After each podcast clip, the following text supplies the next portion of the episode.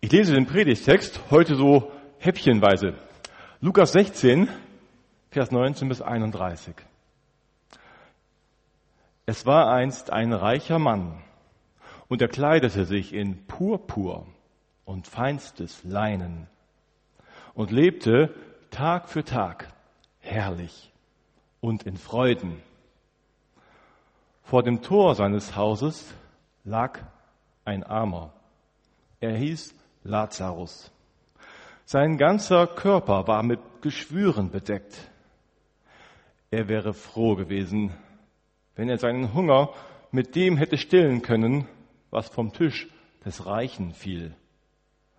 Aber nur die Hunde kamen und leckten an seinen Wunden. Jesus erzählt ein Gleichnis und er malt uns hier zwei Bilder vor Augen. Ich habe schon mal so Bilderrahmen mitgebracht. Er malt zwei Bilder vor Augen. Zuerst beschreibt er einen reichen Mann. Einen, der so richtig reich ist. Er kleidet sich in Purpur und feinsten Leinen. Purpur und feinsten Leinen. Also der ging nicht zu H&M oder so Pick und Kloppenburg. Man könnte sagen, er trug maßgeschneiderte Anzüge und trug nur das Beste vom Besten. Und er fuhr die feinsten Autos, so wie wir es heute vielleicht sagen. Purpur, das war in der Zeit Jesu und in den Erzählungen der Rabbiner das Gewand, der Stoff, der für Könige vorgesehen war. Für Könige oder für Gott selbst. So reich war dieser Mann. Er war reich und er lebte, da heißt es im Text, Tag für Tag herrlich und in Freuden. Kurz gesagt, es ging ihm glänzend, so als wenn den ganzen Tag die Sonne scheinen würde. Warum sollte er da etwas ändern in seinem Leben? Ihm ging es richtig gut. Und mal ganz ehrlich, beneiden wir so einen nicht vielleicht auch und sagen, ja, das hätte ich auch gerne. Tag für Tag herrlich ein- und ausgehen in so einem Reichtum, dass man sich über nichts mehr Gedanken machen muss. Wow, wär's das nicht? Hätten wir das nicht auch gerne? So könnte es bleiben. So könnte es sein. Doch dann malt Jesus noch ein zweites Bild daneben. Dieses hier. Er erzählt von einem Armen, der lag da, Tag für Tag. Ein Armer. Und der hatte Beulen. Das heißt, er war krank. Ihm ging es nicht gut. Er lag direkt vor der Tür des Reichen. So nah dran waren diese beiden Bilder, nur eine Tür. Er lag am Boden, das heißt, er konnte selbst nichts mehr tun. Er konnte auch selbst nichts mehr ändern an der Situation, wie sie war, so arm und krank, wie er da war. Statt feiner Kleider trug er eben diese Beulen an seiner Haut. Lauter Geschwüre. Reichtum und Gesundheit hängen ja bis heute auch irgendwie zusammen. Wer reich ist, ist nicht unbedingt gesund, aber er hat auf jeden Fall Chancen auf eine bessere medizinische Versorgung. Er kann sich einen Arzt leisten, er kann sich die Medizin leisten, die manchmal auch ganz schön teuer ist. Und er hatte Hunger. Er wäre froh gewesen, wenn er etwas vom Tisch heruntergefallen wäre von dem Reichen was da runterfällt, wenn er das gekriegt hätte, das wäre schon was gewesen. So hatte er Hunger und lag da.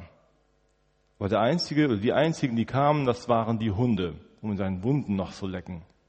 Der Reiche kam nicht, der blieb abgewandt. Aber dieser Mann hier hatte einen Namen, dieser Arme. Jesus gab ihm in seinem Gleichnis einen Namen. Er sagte, das ist Lazarus. Finde ich schon spannend. Dem Armen gibt er einen Namen, der Reiche bleibt namenlos. Anders als es bei uns oft in der Welt so ist. Die Reichen, die Berühmten, die kennt man beim Namen, die stehen in der Zeitung drin. Aber die Armen haben oft keinen Namen. Bei Jesus haben sie einen Namen. Und nicht irgendeinen Namen.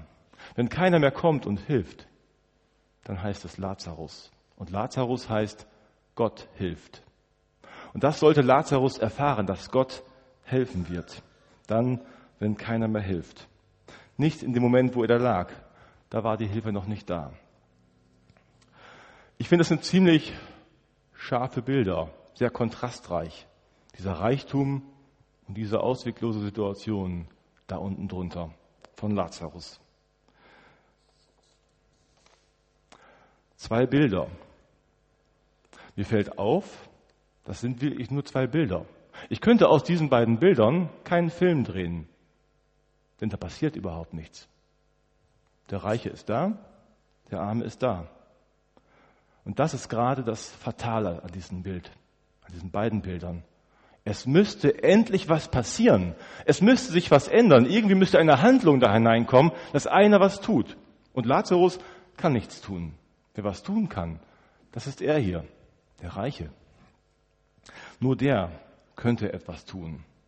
Aber er geht Tag ein, Tag aus, wahrscheinlich auch durch seine Tür und hat einen herrlichen Tag in Freude und geht irgendwie an Lazarus vorbei, übersieht ihn. Vielleicht ist er so blind oder es ist ihm einfach egal. Eins von beiden wird sein. Ich glaube, Jesus will uns mit diesen Bildern sagen, wenn du an den Armen vor deiner Haustür so vorbeigehst, dann gehst du an Gott vorbei. Wo gehen wir vorbei? An wem? Wer liegt vielleicht vor unserer Haustür? Ist gar nicht vielleicht so einfach zu beantworten. Wie weit muss ich denn da gucken? Und bin ich eigentlich reich? Ich weiß nicht, wenn ich jetzt mal fragen würde, wer würde von sich sagen, ich bin reich? Wer würde sagen, ich bin arm?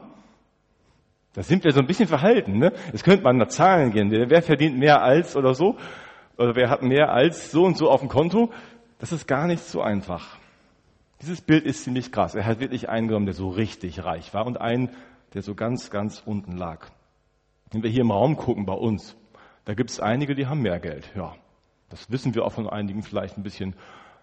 Die haben mehr Besitz und andere, die haben weniger. Die müssen mit relativ wenig auskommen. Da gibt es schon arm und reich, wenn wir unter uns so gucken, in bestimmten Relationen. Aber wenn wir in die Stadt hineingucken, nach Barmstedt, oder sogar nach Hamburg, da ist das schon mal schärfer vom Kontrast, arm und reich. Und dann, wenn wir in die Welt hinein gucken, wenn wir uns Bilder ansehen in den Medien von Menschen, die richtig hungern, oder von den Trümmern in diesen Textilfabriken in Bangladesch, wo Menschen umkamen, damit sie billige Kleidung produzieren können für uns, das sind schon auch ziemliche Kontrastbilder, arm und reich. Jesus zeichnet diesen scharfen Kontrast, weil es den in der Welt ebenso gibt. Man kann das jetzt nicht so genau sagen, wer ist wirklich reich und arm, weil wir vielleicht nicht so in dieser Schärfe selber stehen, aber wir stehen auch irgendwo da. Und mit wenig Geld ist wenig möglich. Kann ich mir wenig Medizin leisten? Kann ich mir vielleicht wenig Bildung leisten für die Kinder? Kann ich mir vielleicht manches nicht mehr leisten, um in dem gesellschaftlichen Leben teilzunehmen? Reichtum, dann ist man mittendrin, aber in der Armut wird man einsam und allein. Und wer mehr hat, wer viel hat, der hat auch viel Verantwortung. Der soll hinschauen. So macht mir Jesus als nächstes noch zwei neue Bilder, die er auftut. Er malt uns wieder etwas vor Augen.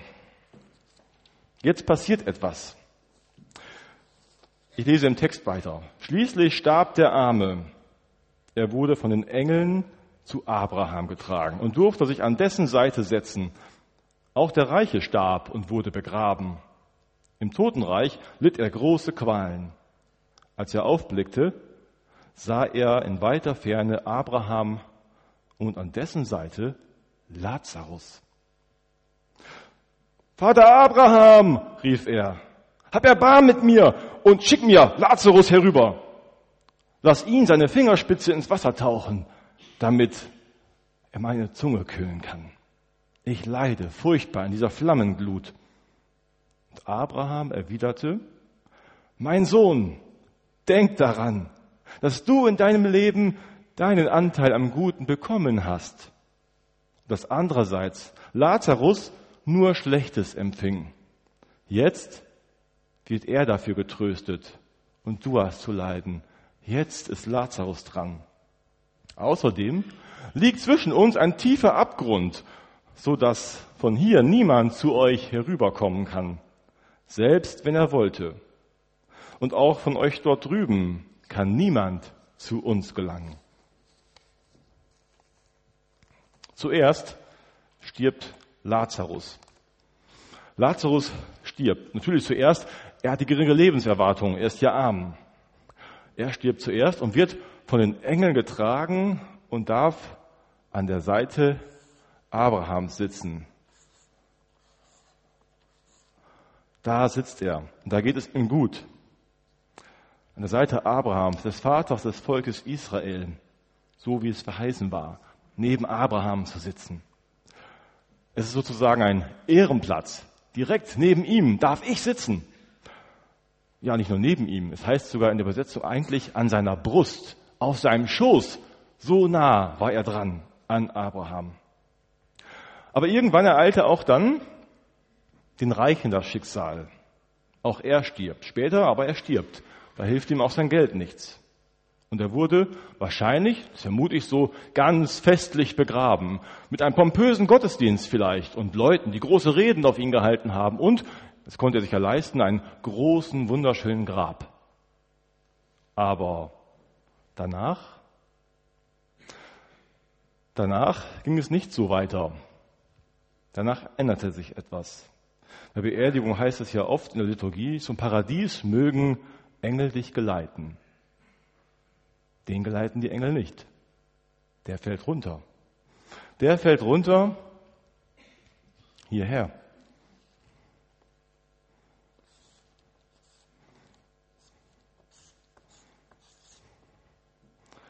Der fällt runter dahin.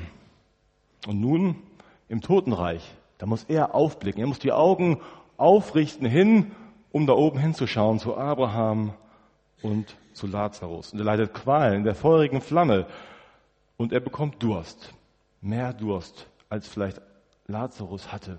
Als Lazarus sich so wünschte, ein paar Brotkrumen vom Tisch zu bekommen, da hat er Durst, dass er sich nur wünscht, dass Lazarus kommt und einfach den Finger ins Wasser taucht, um ihm die Zunge ein bisschen zu kühlen.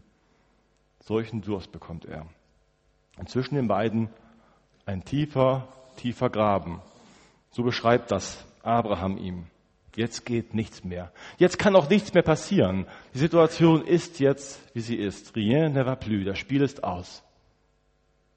Dem Reichen ist nicht mehr zu helfen. Selbst wenn Lazarus jetzt helfen wollte, sagt Abraham, es geht nicht mehr. Der Graben ist da. Da kommt keiner mehr rüber.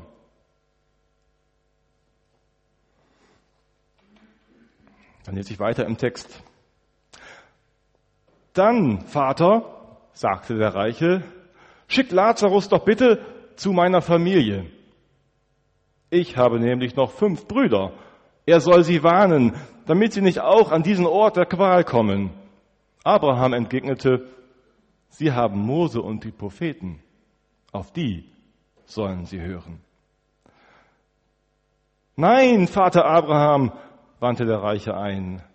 Es müsste einer von den Toten zu ihnen kommen. Dann würden sie umkehren. Darauf sagte Abraham zu ihnen, wenn sie nicht auf Mose und die Propheten hören, dann werden sie sich auch nicht überzeugen lassen, wenn einer von den Toten aufersteht. So ruft er da Abraham. Er ruft Abraham als seinen Vater an. Er ist Israelit und vielleicht sogar ein frommer Mann gewesen, ein frommer Jude, der Gott kannte, der mit Gott irgendwie auch lebte. Und so ruft er Abraham an als sein Vater. Vater Abraham, nun hilf mir doch. Ich bin doch einer von dir. Ich gehöre zu dir. Du musst mir doch irgendwie helfen. Das kann dir doch jetzt nicht egal sein. Aber Abraham erklärt ihm nur die Konsequenzen. Mein Sohn, denk daran, dass du in deinem Leben deinen Anteil hattest. Jetzt ist Lazarus dran. Der Reiche merkt scheinbar, es ist wirklich vorbei. Es ist jetzt, wie es ist ich werde für mich nichts mehr ändern können. Ich habe auf der Erde ein ganz falsches Leben gelebt. Ich habe nur an mich gedacht und den armen Lazarus übersehen. Das hätte ich anders machen sollen. Und so will er seine Brüder warnen. Er will, dass seine Brüder eine Warnung bekommen, damit sie es anders machen als er. Vielleicht wirkt es auch so ein bisschen wie eine Entschuldigung. Ich konnte es ja gar nicht wissen. Man hätte eine Warnung haben müssen. Gib meinen Brüdern eine bessere Warnung, damit man es weiß. Aber Abraham sagt, sie haben Mose und die Propheten. Auf die sollen sie hören. Das muss reichen. Er erinnert an die Heilige Schrift. Das Alte Testament ist voll von solchen Warnungen, dass Gott es sich wünscht, dass wir sozial gerecht miteinander umgehen, dass wir für die Armen sorgen. Der Reiche denkt sich, ja, ja, das kenne ich alles. Da die Bibel, das Alte Testament, all das, ja, schon tausendmal gehört, klar, von Kind an vielleicht. Ja, aber meine Güte, nimmt man das denn wirklich ernst? Nein, es müsste was passieren, was es wirklich deutlich macht, dass es echt ist, dass es wirklich so ist.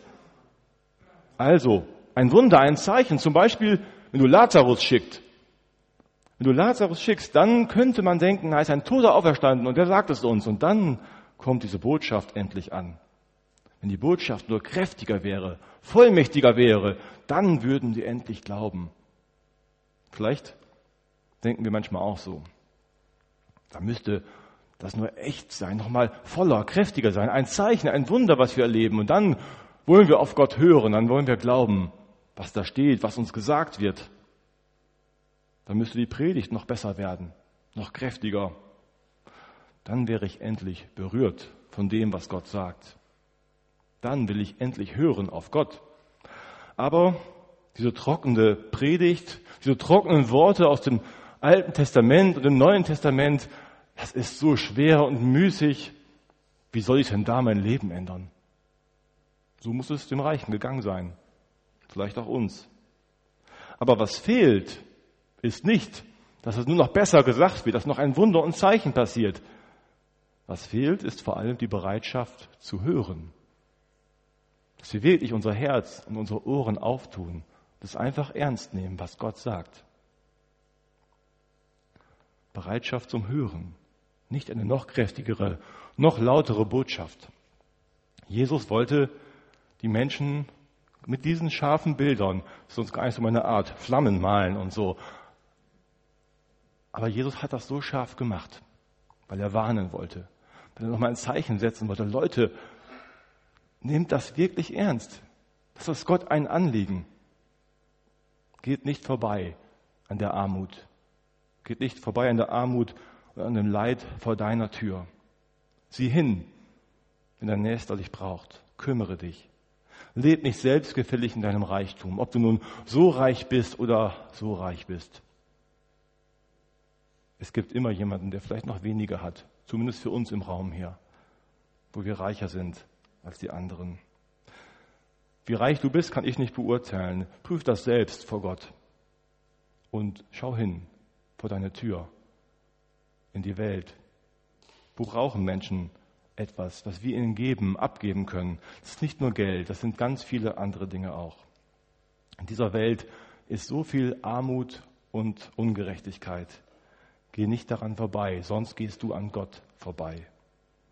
Jeder, der kann, sollte versuchen, etwas zu ändern, damit hier endlich was passiert. Immer wieder neu passiert und es nicht einfach so bleibt. Hier kann nichts mehr passieren, sagt Jesus. Da ist dieser Graben, dann geht nichts mehr. Amen.